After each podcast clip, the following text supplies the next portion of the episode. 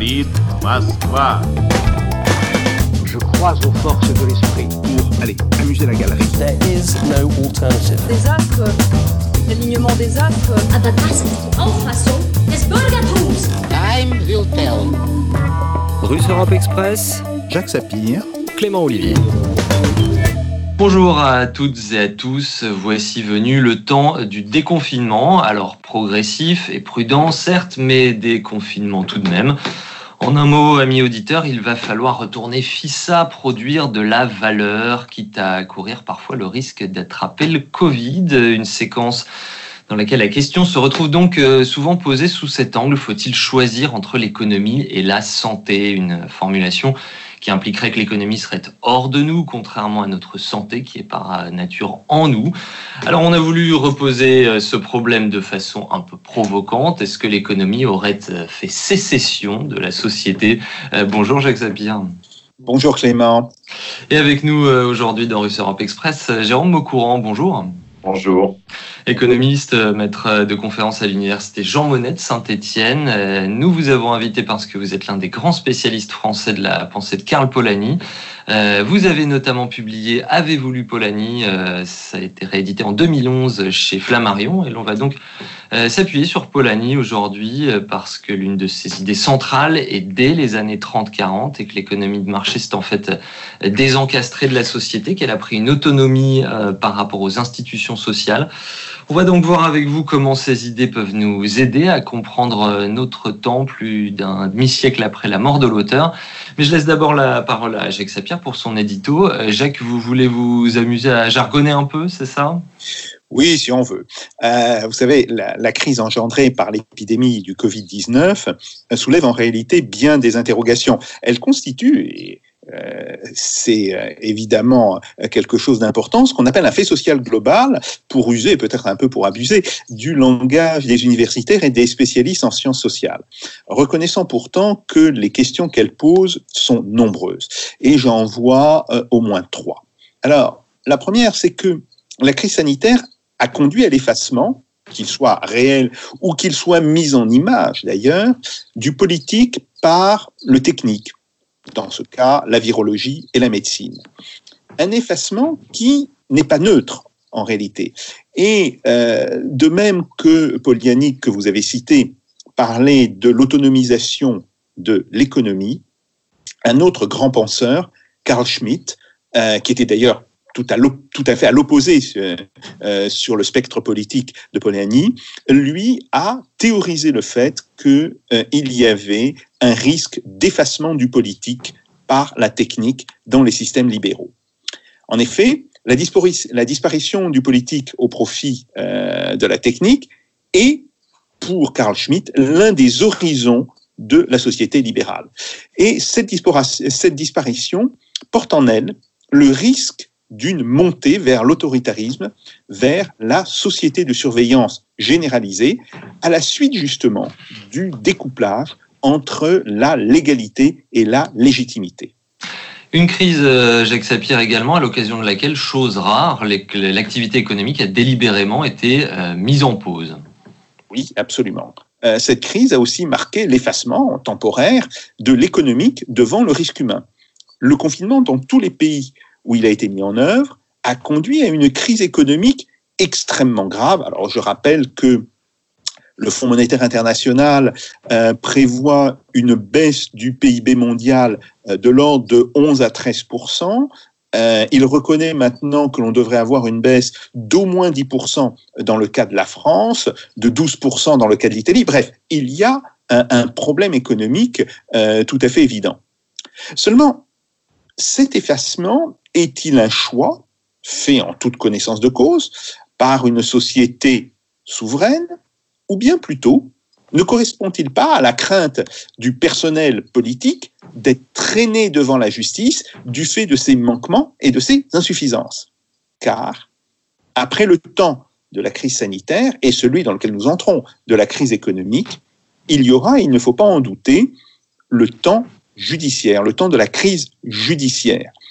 Le précédent de l'affaire dite du sang contaminé plane aujourd'hui au-dessus de la crise actuelle et pèse d'ailleurs sur les comportements des divers acteurs.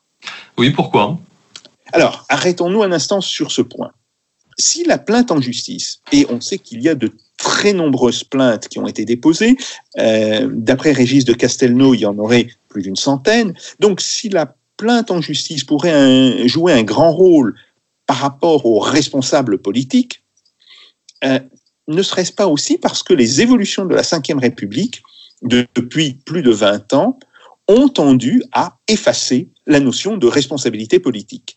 La responsabilité euh, judiciaire comme et pénale comme un substitut à une responsabilité politique qui devrait pourtant fonctionner, telle est bien la crainte du gouvernement. Alors, insistons d'ailleurs sur le fait que si les ministres euh, sont susceptibles d'une action en justice, le président de la République, lui, ne l'est pas.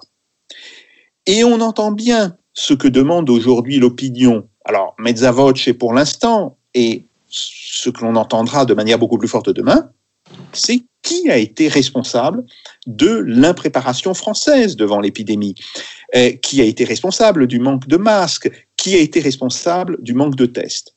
Ces questions sont indiscutablement légitimes. Elles ne font d'ailleurs que traduire l'aspiration populaire à la souveraineté démocratique. Alors on peut regretter qu'elle s'exprime à travers une judiciarisation de la vie politique. Seulement, si on veut éviter cette judiciarisation, alors il faut réinstaurer les institutions qui permettent de mesurer et de sanctionner la responsabilité politique.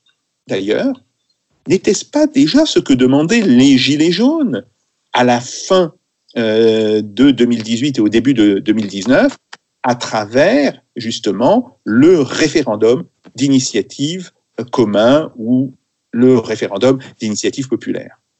Ne voit-on pas qu'il y a un lien qui va de la demande du rite une demande qui est d'ailleurs toujours insatisfaite, à la querelle de procès à laquelle les autorités politiques devront bientôt faire face? Une euh, crise sanitaire, Jacques, qui repose donc la question de la démocratie, selon vous? Oui, tout à fait. Et car c'est un autre des aspects de cette crise euh, multiforme, et on peut dire protéiforme, c'est qu'elle a fait ressurgir avec beaucoup de force le principe de la souveraineté. Alors il est frappant de constater à quel point ce terme est aujourd'hui devenu omniprésent dans le discours politique. Même le président de la République l'emploie sans pour autant reconnaître pleinement tout ce que ce mot implique. Alors, souveraineté sanitaire, bien sûr, souveraineté économique, naturellement, et pourquoi pas demain, souveraineté monétaire. Et si les dirigeants politiques étaient en train justement de se réveiller de ce rêve de la société mondialisée, de cette espèce d'ordre lisse, d'ordre sans aspérité ni lutte dans lequel il prétendait nous faire vivre? On mesure encore assez mal ce que cette crise va provoquer comme remise en cause de la mondialisation, comme réhabilitation symbolique euh, et réelle aussi de la notion de frontière. Mais ce que l'on perçoit, c'est que tout retour en arrière est désormais impossible le monde d'après, pour reprendre une expression qui est euh, désormais fréquemment utilisée, le monde d'après ne sera pas le monde d'avant, mais cela pour le meilleur ou pour le pire. Oui, euh, Jérôme Maucourant, on va, on va y venir. Un mot peut-être euh, d'abord de façon un peu générale sur votre vision de ce moment que nous traversons. 呃 Est-ce que tout simplement, euh, par exemple, un certain Karl Polanyi nous offrirait quelques clés? Évidemment, on ne va pas ici faire euh, parler les morts comme on le fait souvent avec euh, De Gaulle ou Mitterrand. Je ne suis pas en train de vous demander de spéculer sur l'opinion qu'aurait Polanyi sur, sur notre temps, plutôt de s'appuyer sur son, sur son héritage, notamment cette, cette idée que l'économie serait devenue hors de contrôle de la société.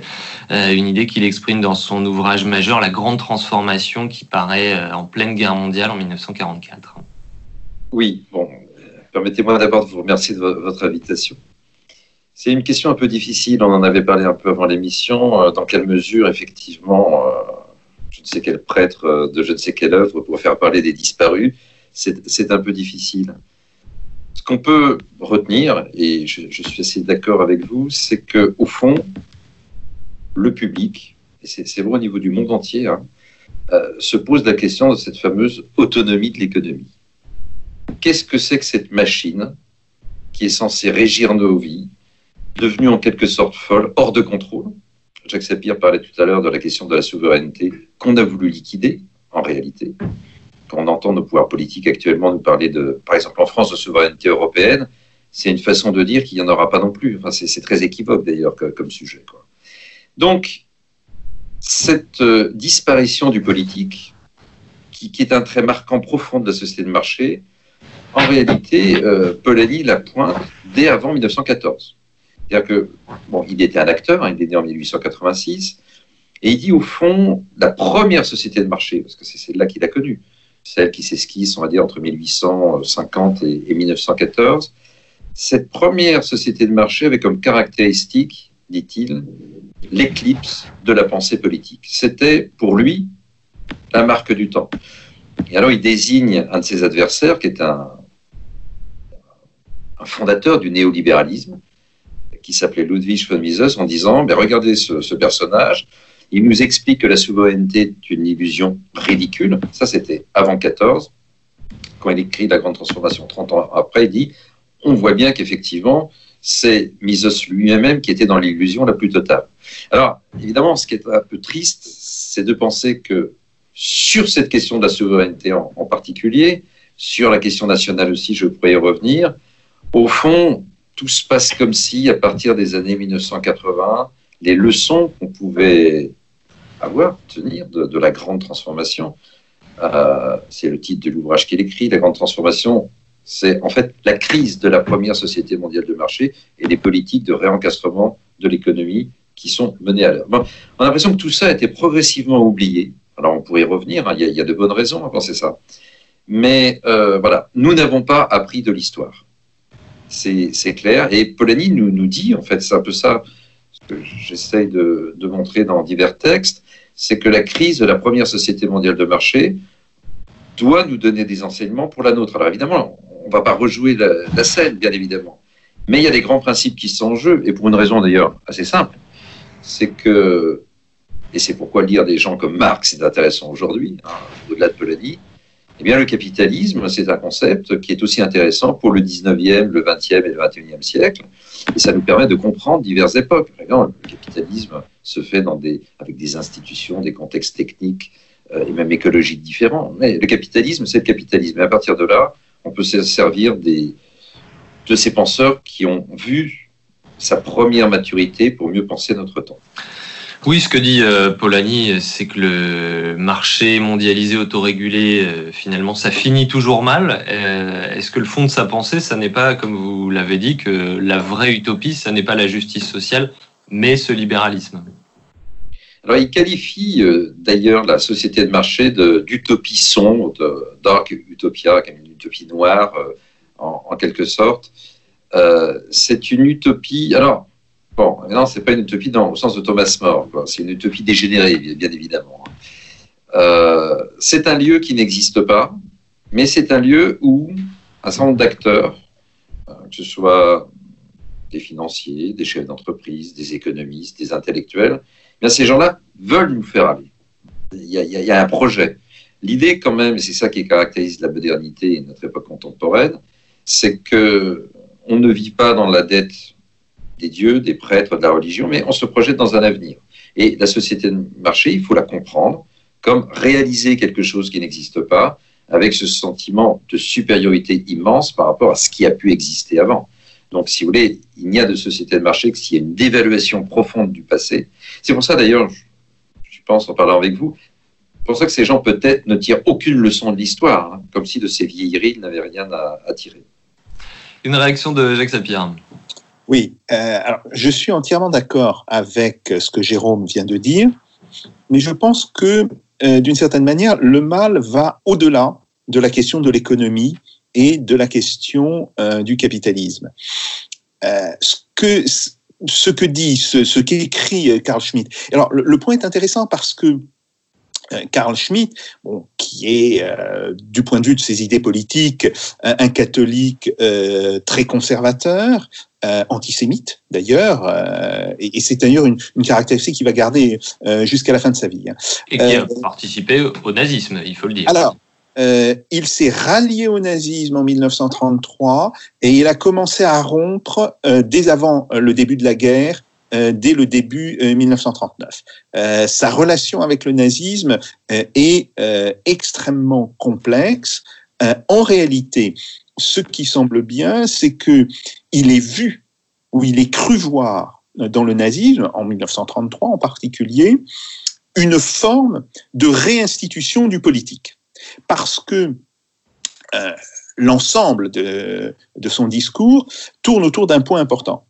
Euh, il regarde la substitution du technique, autrement dit, euh, d'une instance qui n'est pas soumise aux règles du politique et du judiciaire, au politique. Et c'est ce qu'il analyse en particulier dans différents textes, que ce soit par exemple dans l'égalité, légitimité et l'égalité. Et là, ce qu'il dit, c'est que si on rentre dans un monde où le politique aurait disparu au profit du technique, ce serait un monde où la légalité existerait sans légitimité, où il n'y aurait plus de légitimité, la légalité n'existerait qu'en elle-même. Et ce monde euh, serait le monde de la tyrannie, euh, au sens euh, profond du terme, pas au sens descriptif. Et le, point qui est très intéressant, c'est qu'il montre justement qu'il y a dans la logique de ce qu'il appelle les démocraties libérales, les, systèmes parlementaires, une tendance permanente à aller dans cette direction. Alors, bien sûr, cette tendance, c'est majoritairement celle de l'économique. Euh, on voit bien que euh, l'économie cherche à imposer des règles et cherche à mettre les règles de fonctionnement hors d'atteinte du pouvoir politique. D'ailleurs, le point intéressant, un des grands adversaires politiques de Carl Schmitt va être d'accord sur ce point, c'est Hayek. Euh, von Hayek ne va pas dire des choses euh, très différentes à la fin de sa vie, où il cherche essentiellement à mettre hors d'atteinte euh, du politique un certain nombre de règles de l'économique. Mais ce que l'on a vu dans le cadre de l'épidémie du Covid-19, c'est le même processus, mais cette fois-ci avec un autre domaine que l'économique, le domaine de la médecine et de la virologie. Il est quand même extrêmement important que via euh, les différentes télévisions, les différentes euh, chaînes d'information, la France soit en attente de ce que va dire M. Jérôme Salomon, que je ne critique pas euh, en lui-même, si vous voulez, le, le problème n'est pas là, mais va être en attente tous les soirs de ce que va dire M. Jérôme Salomon, comme si les grandes décisions à prendre par rapport à la gestion justement de cette épidémie ne relevait pas en réalité profondément du politique. Et de ce point de vue-là, il y a bien là un, problème qui est posé. Oui, une précision quand même là-dessus, euh, Jacques. Euh, la, science, elle est souvent euh, parfois présentée, euh, je, ça, n'est pas ce que vous, faites là, mais elle est souvent présentée comme, euh, quelque chose de dogmatique. Euh, mais dans un cas comme celui-ci, on voit justement que la science n'est pas capable de répondre à toute une série de questions, qu'elle est en débat, qu'elle est une délibération. Et d'ailleurs, ce conseil scientifique du président de la République, théoriquement, il fonctionne de façon collégiale. donc, est-ce que le problème ici serait vraiment la substitution de la science aux politiques, alors que précisément, on a un pouvoir politique qui n'a pas peut-être suffisamment suivi ces recommandations de la science, qui serait finalement plus démocratique, euh, je vous pose la question, que euh, le pouvoir politique Alors, euh, le problème justement, c'est que dans le domaine scientifique, quelque chose peut être juste alors qu'il est défendu par une seule personne contre tous. Il faut le savoir. il n'y a pas de, justement de logique démocratique dans la science. Euh, on est dans un autre domaine. Est-ce que quelque chose est vrai? Est-ce qu'il ne l'est pas? Alors, bien sûr, se pose la question comment on fait quand on n'est pas euh, en mesure euh, d'avoir des certitudes scientifiques, ce qui arrive d'ailleurs en réalité très souvent. Il faudrait à ce moment-là reconnaître que on sort du domaine de la science et on rentre dans le domaine du politique. Seulement, ce qu'a fait le gouvernement, c'est exactement l'inverse. Ça a été de mettre sur le devant de la scène un haut conseil scientifique, mettre sur le devant de la scène une personnalité euh, qui est censée représenter ce domaine scientifique, le, euh, professeur Jérôme Salomon, euh, pour en réalité présenter des choix qui sont des choix profondément politiques comme des choix scientifiques. Et c'est bien là où on retrouve en réalité euh, ce qui a été dit sur euh, l'autonomisation de l'économique par rapport aux politiques. Autrement dit, fondamentalement, que ce soit avec l'économique, que ce soit euh, dans le cas présent avec la médecine et plus spécifiquement avec la, virologie, on a toujours une espèce de substitution du politique par ces différents champs. Et ça, c'est quelque chose qui a été décrit par des auteurs, c'est ça qui est intéressant, qui a été décrit par des auteurs euh, qui pouvaient eux-mêmes avoir des positions politiques extrêmement différentes. Euh, de ce point de vue-là, euh, ce que dit Poliani, alors, il le dit dans un autre contexte, évidemment, sur l'économie, eh n'est pas très différent de ce que dit euh, Carl Schmitt, que ce soit dans ses ouvrages des années 20, et puis plus tard dans cet ouvrage du début des années 30, euh, L'égalité, légitimité. Oui, la réponse de Jérôme Maucourant. Euh, Jacques Sapir a mentionné Carl Schmitt. Effectivement, euh, Polanyi, lui, tâche euh, en son temps de repenser le marxisme à l'époque justement de la montée des fascismes.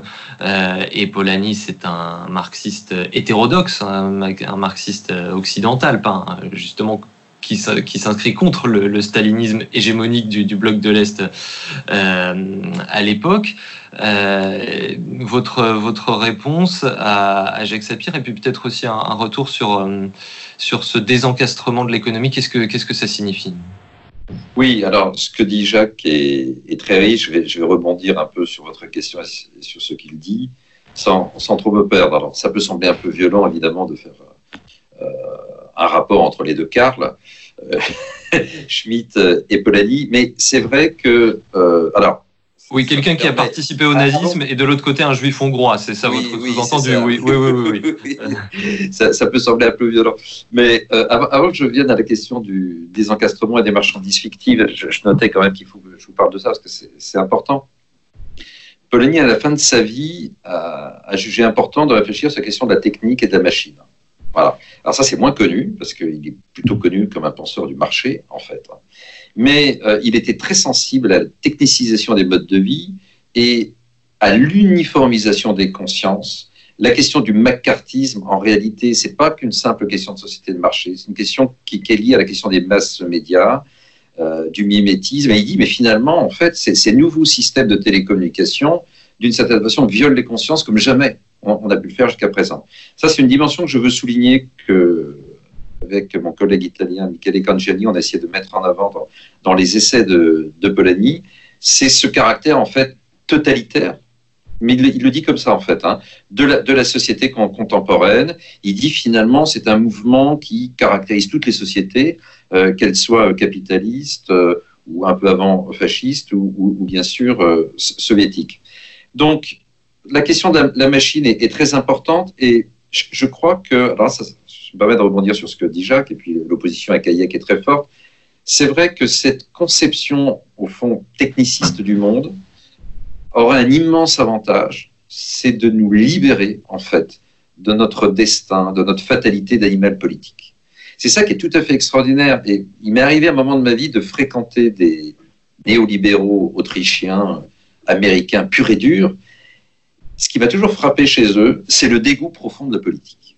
Alors, la politique, c'est l'arbitraire, c'est ce qui contrarie euh, ces mystères du marché qui nous dépassent, hein, comme le dit euh, de, facto Hayek c'est les petits arrangements, etc. Et très curieusement, ce sont des gens qui nous enseignent une soumission à la nécessité. Vous savez que dans, du dans le générique de cette émission qu'on est en train de faire avec vous, il y a une citation qui dit There is no alternative. C'est ça que vous êtes en train de décrire. C'est ça. Et, c'est très curieux, au, fond. Alors. Moi, ça me frappe toujours, en fait, euh, ces, gens qui nous parlent de le libéralisme, qui est en fait un- une sorte d'évolutionnisme euh, qui, nie la politique. Il y a quelque chose qui, euh, qui déraisonne, en fait, dans, tout ça, profondément, je, le crois. Et, et Polanyi était très inquiet par cette alliance, en fait, de, de la technique et du marché. Mais il faut dire aussi, et ça me permet de faire le lien avec les marchandises fictives, que sans le machinisme, ce que Engels va appeler la révolution industrielle, on n'aurait pas eu de capitalisme en tant que tel. Alors pour une raison d'ailleurs assez simple, c'est qu'au fond, pour que se réalisent dans une société toutes ces interconnexions que les marchés vont faire, mais il faut, il faut la nécessité de la machine. C'est la machine qui effectivement est, est très tyrannique et impérieuse, non seulement parce qu'elle doit être alimentée régulièrement, et je dirais indépendamment des raisons culturelles, psychologiques ou autres. Ça, c'est fondamental. C'est pour ça que toutes les sociétés capitalistes ont des noyaux qui les, qui les, qui les ressemblent. On ne va pas, si vous voulez, conditionner l'offre de travail, pour parler comme les économistes, euh, aux aléas du mariage, de, la parenté, du, euh, etc. Non, non, non. C'est la machine, effectivement, qui va, par l'emprise du marché, déterminer effectivement le bon fonctionnement. Alors, vous avez également l'aval. Dans les sociétés traditionnelles, euh, ce qui était fondamental, c'est la vie bonne. Qu'est-ce que c'est que le luxe? Ne pas tomber dans le luxe. Il y avait des lois sanctuaires d'ailleurs. Tout ça disparaît totalement. La querelle du luxe au XVIIIe siècle, elle liquide ce genre de questions pour faire en sorte que l'alliance du marché et de la machine fonctionne et d'une certaine façon provoque cette sorte euh, d'autoréglage de la société sur une logique de la nécessité économique. Au fond, c'est ça que, j'essaie de faire simple. Et je vais terminer ici sur les marchandises fictives. Euh, ce que Polanyi euh, constate, c'est que dans la plupart des sociétés, alors je pourrais parler d'esclavage, ça c'est un cas un peu particulier, même s'il est important, mais au fond, l'homme n'a pas été produit pour être vendu.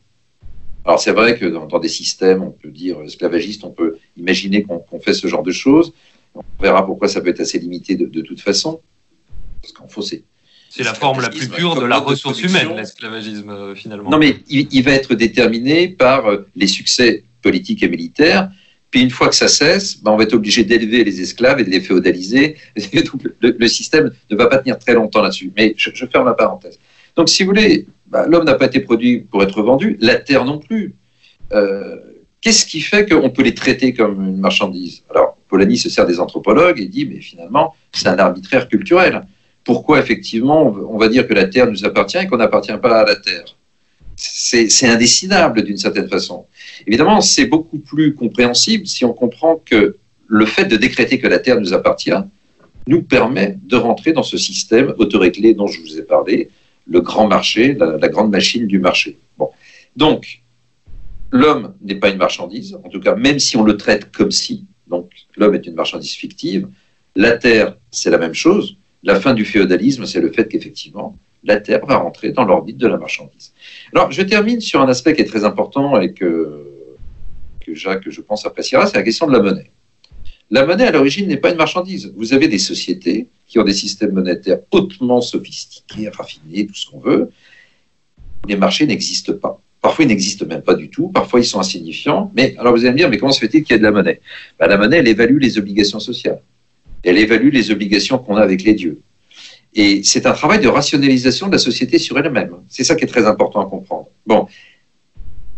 Eh bien, le marché va s'emparer de la monnaie. Parce qu'effectivement, cette machine sophistiquée d'évaluation, de quantification des relations sociales, Dieu sait si le marché en a besoin dans le système des droits de propriété. Donc, pour conclure sur ce point, la nature, l'homme, l'humain, la monnaie ne sont pas des marchandises. Que fait la société de marché ou le capitalisme, parce que c'est un peu pareil pour Polanyi, et il va les transformer en marchandises. Ça va engendrer des marchandises fictives, et c'est là où j'arrive à ma conclusion, même si c'est un peu long. C'est à mon avis un message très fort de Polanyi. Hein. Euh, Polanyi dit, mais les Hayek et les autres nous expliquent que le politique, finalement, crée des effets pervers. C'est-à-dire qu'on viole la naturalité du marché et puis qu'on doit subir des choses. C'est un peu le, marché qui se venge, en quelque sorte. Un peu comme certains disent la nature se venge. Là, c'est le, le, marché qui se venge. Et Polanyi dit non, mais c'est tout le contraire, en fait. C'est bien parce que l'homme, la monnaie, la nature ne sont pas des marchandises qu'il y a des effets pervers. C'est qu'à traiter des marchandises, des choses qui n'en sont pas, on expose la société, effectivement, à des risques nouveaux. Et d'ailleurs, il y a dans euh, ce que, même dans ce qu'écrit Polanyi, les de transformation, cette idée que, bon, si finalement la nature était vraiment traitée comme une marchandise, le monde, dit-il, serait dévasté. Enfin, il l'écrit comme ça. Oui, un aspect euh, pré-écologique oui, chez, chez, chez, Polanyi. Euh, Jacques, je vous fais réagir dans, dans, un instant. Simplement une dernière précision, Jérôme Aucourant, pour expliciter les choses un petit peu, un petit peu rapidement. Est-ce que ça veut dire qu'avant l'avènement du capitalisme moderne, euh, l'économie était sous contrôle par des institutions traditionnelles, que ce soit la tribu, euh, l'Église, la corporation, etc. Est-ce que c'est ça que nous dit Polanyi?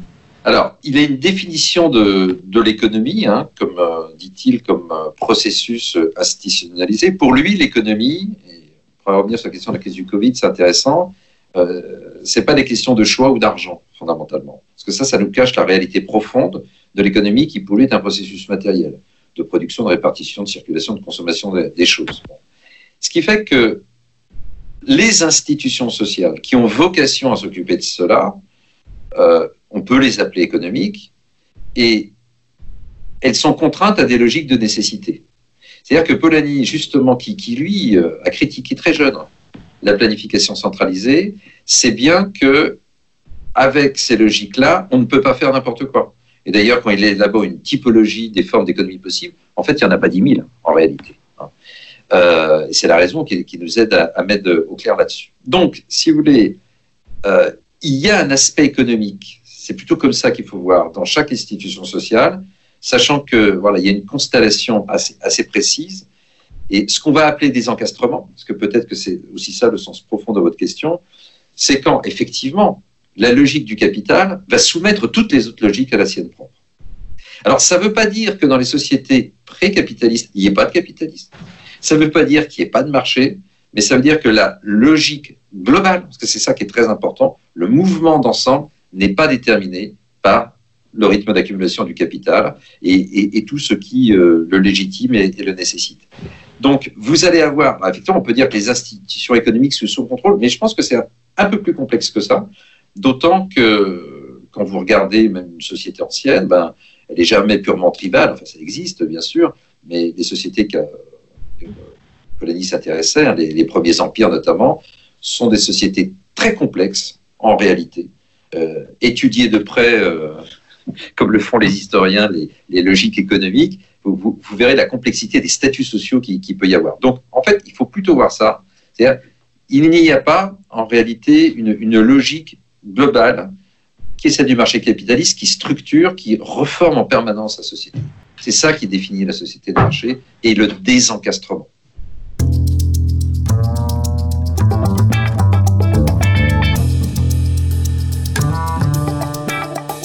Russe Europe Express, Jacques Sapir, Clément Olivier. Jacques Sapir, euh, votre réaction à ce qui a été dit J'ai trois observations à faire. Première, euh, un peu de cuistrerie, euh, mais il faut quand même savoir que euh, quand mon chrétien donne la première définition de l'économie, elle est très différente de, de celle que nous avons aujourd'hui. Pour lui, l'économie, c'est la science des affaires du roi. Et ça dit bien une chose, ça dit bien le fait que, en réalité, tout tourne autour du pouvoir politique. Euh, on se souvient d'ailleurs euh, de cette autre phrase, euh, je crois qu'elle est attribuée à un grand général italien, Montecuccoli, qui dit pour faire de la guerre, il faut trois choses de l'argent, de l'argent, de l'argent. Intéressant d'ailleurs parce que il met de côté toute la question de la bravoure, de la valeur des hommes, bon, etc. Euh, même du, matériel militaire. Et non, euh, ce qui est au cœur de la guerre, c'est l'argent, l'argent, l'argent. Ça, c'est un premier point.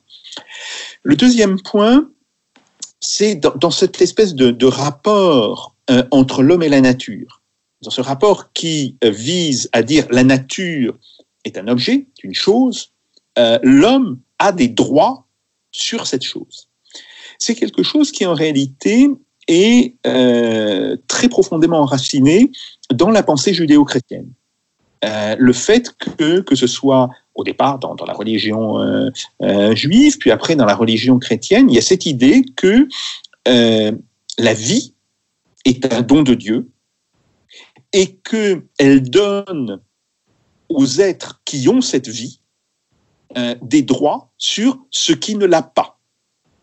C'est un don qui est dérivé euh, de Dieu, mais qui, in fine, donne justement aux êtres animés euh, un droit supérieur sur ce qui n'est pas animé. Et donc, c'est quelque chose qui est en réalité très occidental d'un point de vue anthropologique. C'est quelque chose qu'on ne retrouvera pas, par exemple, dans la pensée chinoise, dans la pensée indienne, euh, dans la pensée japonaise, etc. Donc, évidemment pas dans, euh, les pensées africaines ou euh, dans les pensées euh, de, de l'Amérique latine. Donc, voilà, ça c'est un, ça c'est quelque chose qui me semble extrêmement important. Et évidemment, ça renvoie au lien euh, extrêmement étroit qu'il y a entre la naissance du capitalisme et euh, la religion chrétienne. Euh, des liens qui sont contradictoires, qui sont complexes, euh, mais je rappelle que les premiers à avoir cherché à définir euh, un juste prix euh, dans, de, depuis 2000 ans, je ne dis pas qu'il n'y en ait pas eu avant, mais depuis 2000 ans, ce sont des prêtres, ce sont des curés. C'est Saint, Saint, Bernardin de Sienne, dans son fameux sermon établissant le juste taux d'intérêt. Donc voilà, ça c'est un point important. Troisième point, la troisième observation, c'est que euh, dans cette idée, et je suis, là encore je suis entièrement d'accord avec ce qu'a dit euh, Jérôme, dans cette idée que le politique c'est mal, euh, que d'une certaine manière le marché ou la technique c'est un espace euh, qui d'emblée est pur de toutes ces petites tra tractations, de tous ces petits compromis qui font le politique. Bon. On la retrouve chez Marx, en réalité. C'est Marx qui pense ça. Et euh, moi, j'avoue que j'ai été euh, très, très impressionné intellectuellement par un ouvrage qui a maintenant 25 ans, et puisqu'il a été publié en 1995, par quelqu'un euh, qui est plus connu pour euh, son travail sur les médias, c'est Henri Malher, euh, mais qui au départ est un professeur de philo, qui au départ est un militant politique d'ailleurs, qui pendant 15 ans a dirigé différentes organisations d'extrême gauche, et qui quand il écrit Convoiter l'impossible, donc c'est le, titre de cet ouvrage qui a été publié en 1995, montre bien qu'il y a chez Marx, en réalité, un espèce d'impensé du politique. Pourquoi? Parce que Marx construit une partie de sa critique de la société capitaliste à partir de l'utopie communiste. Et que dans cette utopie communiste, en réalité, il n'y a plus de politique. Euh, et il y a plusieurs phrases qui lui disent que le monde euh, des, valeurs réelles va s'imposer euh, aux hommes. Et ça, c'est bien quelque chose qui est extrêmement important. Donc, en réalité, je pense qu'il y a une espèce de, de, grand arc hein, qui, s'explique d'ailleurs par toute une, série de, raisons à la fois matérielles, euh, de raisons idéologiques et politiques, qui va en fait de Hayek à Marx sur ce point euh, en particulier, face auquel on va trouver un autre arc euh, qui lui aussi est extrêmement euh, divers, dans lequel il y a Poliani, mais il y a aussi Carl Schmitt, dont j'ai parlé tout à l'heure, il y a enfin François Guizot. François Guizot que tous les petits lycéens français euh, ont appris à connaître à travers cette fameuse phrase Enrichissez-vous euh, sous Louis-Philippe, mais qui est d'abord un très grand historien, qui est le père de la formule L'histoire, c'est l'histoire de la lutte des classes. Euh, Marx, d'ailleurs, lui rend hommage. Euh, euh, dans une de ses lettres à Kugelmann, il dit mais moi c'est pas moi qui ai inventé cette formule, hein. tout le monde dit que c'est moi, pas moi du tout. Vous la trouverez euh, chez François Guizot et qui au contraire met au cœur, je dirais, des sociétés et de la possibilité des sociétés à être des sociétés chaudes et pas des sociétés froides, cette notion du compromis, le compromis politique, le fait que les luttes n'aboutissent pas à la destruction radicale euh, de l'un des participants, mais vont servir en fait à reformuler des compromis. Il y a toujours des compromis. C'est quelque chose qui permet de faire la critique de cette espèce de euh, d'idéologie qui dit ah les compromis c'est sale, euh, les compromis c'est le mal. Il faut aller vers une forme de pureté. Alors que cette pureté soit le marché pour Von Hayek, que cette pureté soit le communisme euh, pour Marx.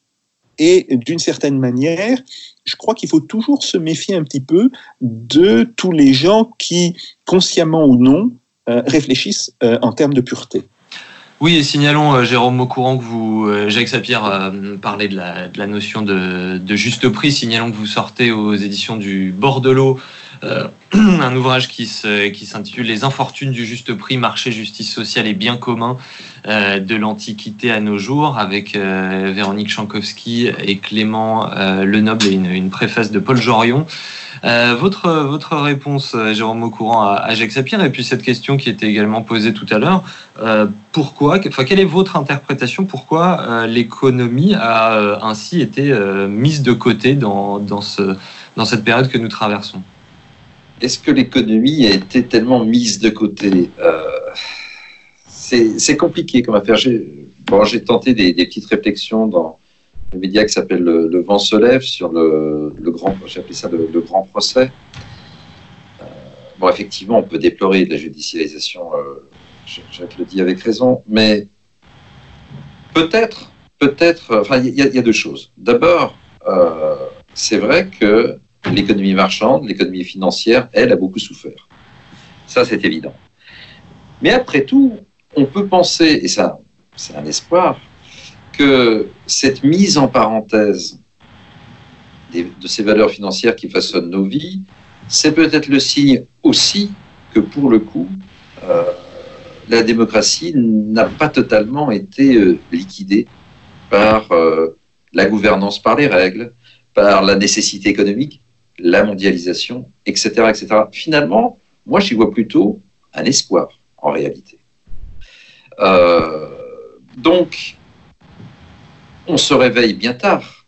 C'est-à-dire qu'en France, on se rend compte, et je ne citerai pas des pays de Méditerranée où on peut se balader tranquillement avec des masques, on peut sortir, on, manifeste même dans certains pays de Méditerranée très sous-développés eu égard à nos critères avec des masques. Et nous, on se rend compte qu'au fond, euh, bah, tout a disparu en 40 ans, en quelque sorte. on est incapable. Enfin, je, me souviens que la Corée du Sud, il y a 40 ans, était traitée comme l'exemple du pays en développement qui a aussi ça. C'était un NPI. Bah, maintenant, on n'est même plus un NPI. C'est ça qui se passe.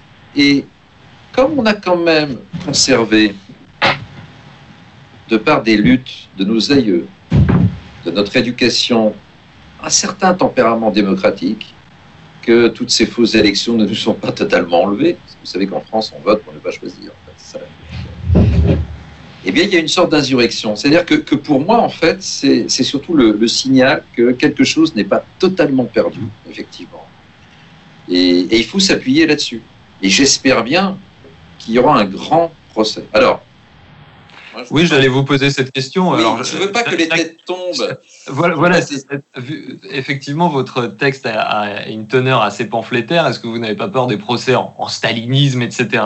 Non, pas du tout, parce qu'à la limite, bon, je, je cite Pasolini dans cette affaire, on pourrait simplement, euh, pour les victimes de ces procès-là, leur, je sais pas, leur décerner la dignité nationale, et ça suffira. Non, ce que, ce que ça veut dire, c'est qu'au fond, tous ceux qui ont participé au désarmement économique de la nation devrait effectivement ne plus avoir ce droit à participer aux affaires et à diriger nos vies. Je veux dire, et ça je, cite Orwell, Orwell dit, mais bon, euh, oui, on a besoin d'un boss en, en, politique, mais une fois que le travail est fait, on a le droit de lui dire qu'il peut partir, qu'il doit partir. Parce que sinon, il a une tendance à rester d'une certaine façon. On se rend compte, et pour moi c'est 1983, qu'il y a quand même quatre décennies où il y a des gens qui, au fond, n'ont pas fait leur travail. Est-ce que c'est scandaleux de dire, écoutez, maintenant, la politique, c'est pas fait pour vous. Il faut faire autre chose, nous devons faire autre chose. Je ne pense pas que ce soit vraiment un message maximaliste, c'est quand même le moins qu'on puisse dire. J'aimerais qu'on en finisse, en fait, euh, avec, l'alternance politique, un peu l'alternance des factions, pour que réellement on mette en œuvre une alternative. Sinon, il n'y a plus de politique. Je veux dire, au sens où, euh, où les Grecs et les Romains ont inventé cette affaire-là. C'est-à-dire qu'à un moment, il faut quand même assumer le, choix de ses actes. Et encore une fois, c'est pas du tout une question de guillotine, mais de responsabilité politique. Lorsqu'on a échoué, on doit savoir partir. Si c'est vraiment extrême que de demander ça, alors il n'y a effectivement plus de démocratie. La réponse euh, de Jacques Sapir, vous savez qu'il y a aussi eu cette, euh, cette phrase euh, qui, qui, a fait pas mal de bruit, de bruit aux États-Unis de Dan Patrick, le, vice-gouverneur du Texas, qui disait tout simplement il y a des choses plus importantes que la vie, et c'est de sauver ce pays pour mes enfants et mes petits-enfants, c'est de sauver ce pays pour nous tous. Jacques Sapir, votre, votre réponse à Jérôme Aucourant Alors, d'abord, je pense que la citation que vous venez de faire, euh, elle est intéressante parce qu'elle contient en réalité une vérité. C'est vrai qu'il y a des choses qui sont, par moment, plus importantes que nos vies individuelles. Alors, pas tout le temps, pas dans toutes les situations, mais il y a des moments où effectivement, euh, la vie individuelle doit être mise en balance avec euh, des structures collectives, avec euh, le fonctionnement euh, des pays, etc. Bon, euh, c'est en particulier dans le cas des guerres. Il faut. Alors, est-ce que. C'était le sous-entendu de ma question. Oui, c'est une rhétorique guerrière de la part de ce vice-gouverneur du Texas. Est-ce que le Covid-19, est-ce que l'épidémie s'apparente à la guerre? Même si ça peut avoir des, des effets similaires à la guerre, à mon avis, non. Mais euh, il est intéressant d'ailleurs de voir à quel point il y a eu cette espèce de, retour du vocabulaire guerrier, en particulier euh, dans la première déclaration d'Emmanuel Macron. Il prononce euh, six fois le mot guerre. Euh, et il n'en tire d'ailleurs absolument pas les conséquences, parce que, bon d'accord, on est en guerre. Très bien. Monsieur le Président, vous devez à ce moment-là mobiliser l'économie. Et ça, il ne le fait pas. il y a, d'ailleurs une énorme contradiction là-dedans. Quand on voit ce que la France en guerre en 1914 en particulier, mais même en 1939, est capable de faire en termes de mobilisation de son économie, et l'incapacité du gouvernement, justement, euh, à euh, produire, euh, à faire produire des masques, à faire produire des tests, etc. On voit bien que ce langage guerrier, ce langage militaire, n'est là que pour amuser la galerie. Ça, c'est un premier point. Alors après, je voudrais revenir sur, sur ce qu'a dit Jérôme responsabilité politique, oui, c'est bien l'essentiel. Mais il faut savoir que cette responsabilité politique ne pourra se vérifier qu'au travers d'une responsabilité pénale. Et c'est bien là, d'ailleurs, tout le problème euh, de la Ve République telle qu'elle existe aujourd'hui. Je ne dis pas que c'était dans la constitution de la Ve République euh, euh, au départ. Hein beaucoup de gens ont oublié la notion de parlementarisme rationalisé qui avait guidé euh, Michel Debré euh, en, en 58 euh, quand il avait rédigé justement avec pas mal d'autres, dont Guy Mollet d'ailleurs, la Constitution. Je mets ça de côté. Mais aujourd'hui, c'est bien l'incapacité à faire déboucher cette responsabilité politique dans des formes politiques qui va imposer que l'on en passe par la responsabilité pénale et donc la responsabilité judiciaire. Et là, euh, évidemment, euh, eh ben, on entre dans un domaine, euh, ben, il pourra y avoir des cas d'incompétence. Les tribunaux pourront même se, se, déclarer incompétents sur un certain nombre de sujets ou se déclarer compétents. Il faudra vraiment surveiller ce qui va se passer. Sur le fond, je suis entièrement d'accord pour dire que euh, on est euh, confronté à la faillite d'une grande partie de notre élite politique. Il n'est pas concevable dans un pays qui serait normal que cette élite politique reste au pouvoir. Alors après, il faut savoir euh, comment sera-t-elle écartée du pouvoir, si jamais elle doit être écartée. Pas du tout sûr que ça se passe ainsi. Devra-t-elle être écartée parce qu'elle sera frappée, si vous voulez, de condamnation pénale. On pense par exemple à, à ce qui a frappé euh, François Fillon. Euh, François Fillon euh, est mis hors jeu politique maintenant euh, du fait de sa condamnation pénale. Bon. Est-ce que ça... il n'est pas condamné. Hein, Non, non. Il n'est pas condamné, il a, il a, fait appel, etc. Mais c'est bien ça l'idée. L'idée, c'est que euh, une fois qu'il sera condamné, il sera mis, de fait, hors du jeu politique. Alors, est-ce qu'on va aboutir à ça? Euh, Ou est-ce que l'on aboutira aussi à des phénomènes de retrait euh, spontané? Un petit peu contraint, mais euh, disons qui prendront la dimension d'un retrait spontané de la vie politique. Donc ça, c'est une vraie question. En même temps, il ne faut pas non plus être trop fétichiste là-dessus. Et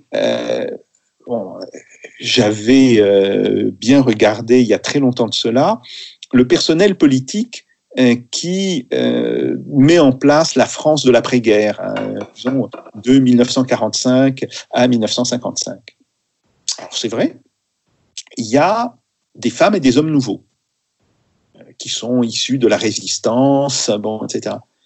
Mais il y a quand même beaucoup de gens qui avaient un passé politique avant 1939. L'une des grandes figures de la quatrième République, Pierre Mendès France, en premier il a eu une attitude extrêmement courageuse euh, pendant la, Seconde Guerre mondiale, c'est vrai. Mais ça ne veut pas dire pour autant qu'il était mis euh, d'emblée euh, hors jeu à cause de sa participation à un système qui avait failli. même chose à droite. il y a toute une série de politiciens de droite qui étaient déjà présents dans l'entre-deux-guerres. Alors je ne parle même pas euh, euh, de Henriot, euh, même pas de Daladier qu'on ressort à un moment donné. bon, il y, a des gens qui sont comme ça. les frères Laniel. Bon, donc tout ça pour dire que oui, il doit y avoir un changement, mais non, ce changement ne sera pas du genre noir ou blanc, euh, ça sera plutôt de passer euh, d'une forme de gris sombre à une forme de gris euh, nettement plus allégé. Donc, et dans ce processus, la question du judiciaire va jouer un rôle extrêmement important. Oui, pour finir, la, réponse de, de Jérôme Jacques Pierre nous dit que euh, ce moment euh, réhabilite euh, la, la, souveraineté et donc l'échelon en fait national. Est-ce que ça n'est pas paradoxal quand on est face à une épidémie, enfin une pandémie qui est mondiale, qui ne connaît pas de frontières par définition, et au sujet de laquelle d'ailleurs c'est l'OMS qui alertait depuis le plus longtemps, OMS, organisation par excellence internationale. Jérôme Maucourant, le, le mot de la fin. Oui, enfin, un des moyens très efficaces quand même d'imiter euh, la propagation des épidémies, c'est quand même la fermeture des frontières. Et d'ailleurs, on s'aperçoit qu'en France, maintenant, on a des frontières départementales. Bon, bref, comme disait Régis Debray, vous supprimez les frontières et vous mettez des murs. Donc, euh, pour moi, le, débat, le débat est assez clair. Mais ça me permet peut-être de revenir sur, sur Polanyi, votre question. Euh, Polanyi critiquait beaucoup l'État noir, qui, à mon avis, anticipe euh, l'esprit de l'euro hein, à, bien des égards. Et il disait, finalement, la fin de l'État noir, c'est absolument remarquable, que ça permettra aux nations de coopérer librement. Il disait, autrefois, la coopération était possible uniquement si les systèmes étaient semblables. Et vous voyez d'ailleurs que les, plans clés en main qu'on a fait pour la Grèce et autres, c'est effectivement cette volonté de, mettre toutes les structures économiques, je veux dire culturelles, financières, tout, sous quelque chose de parfaitement euh, unique et sur lequel, effectivement, les, plans euh, du type FMI, Troïka pourraient agir. Bah, en fait, bien, mais ça, ce genre de choses, c'était connu bien, bien avant. Donc, l'idée, c'est que justement, les nations peuvent conserver leur génie propre, leur particularité et coopérer sur un plan d'égalité. Finalement, c'est peut-être ça le, le, message. Nous avons vu que l'Union européenne, en gros, si j'ai bien compris, organise essentiellement des télétons pour sauver l'économie européenne. Donc, bon, ce, truc ne marche pas. C'est peut-être le temps de la refondation qui pourrait s'esquisser, effectivement, ce qui expliquerait peut-être euh, cette nécessité, en tout cas moi que, je vois, de, de, fonder un nouveau système européen euh, beaucoup plus coopératif, alors que, alors qu'il est, nous avons quand même un système extrêmement hiérarchisé, très idéologique et en, en gros, euh, oui, cette Europe-là, si vous voulez, n'est pas du tout l'Europe des peuples. Elle les emprisonne dans une gouvernance par les règles et ne les libère pas. Donc, ça serait peut-être l'occasion de, pour le coup, Emmanuel Macron veut se réinventer, mais écoutez, euh, que cette réinvention aille jusqu'au bout et qu'on invente des formes de coopération inédites entre nations. Mais je, pense que, justement, c'était pas des formes de coopération entre nations. C'était un système transnational qui est profondément dysfonctionnel de surcroît. Et ce qui est assez intéressant, c'est de voir que Polanyi avait une, une claire conscience de cette affaire. Alors, libérons-nous de l'euro comme on s'est libéré l'État noir, c'est tout ce que je peux souhaiter effectivement euh, aux nations européennes.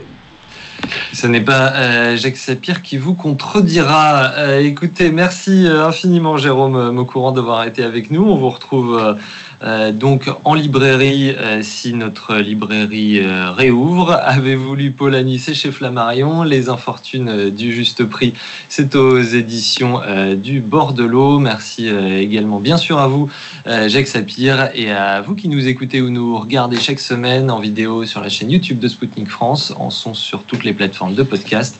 À la technique aujourd'hui, Pipo Picci, Thibaut Pica, qu'il soit remercié. On se retrouve tous au prochain épisode de Russe Europe Express avec Jacques Sapir. D'ici là, euh, faites pas vos Jacques en ces temps de déconfinement et salutations.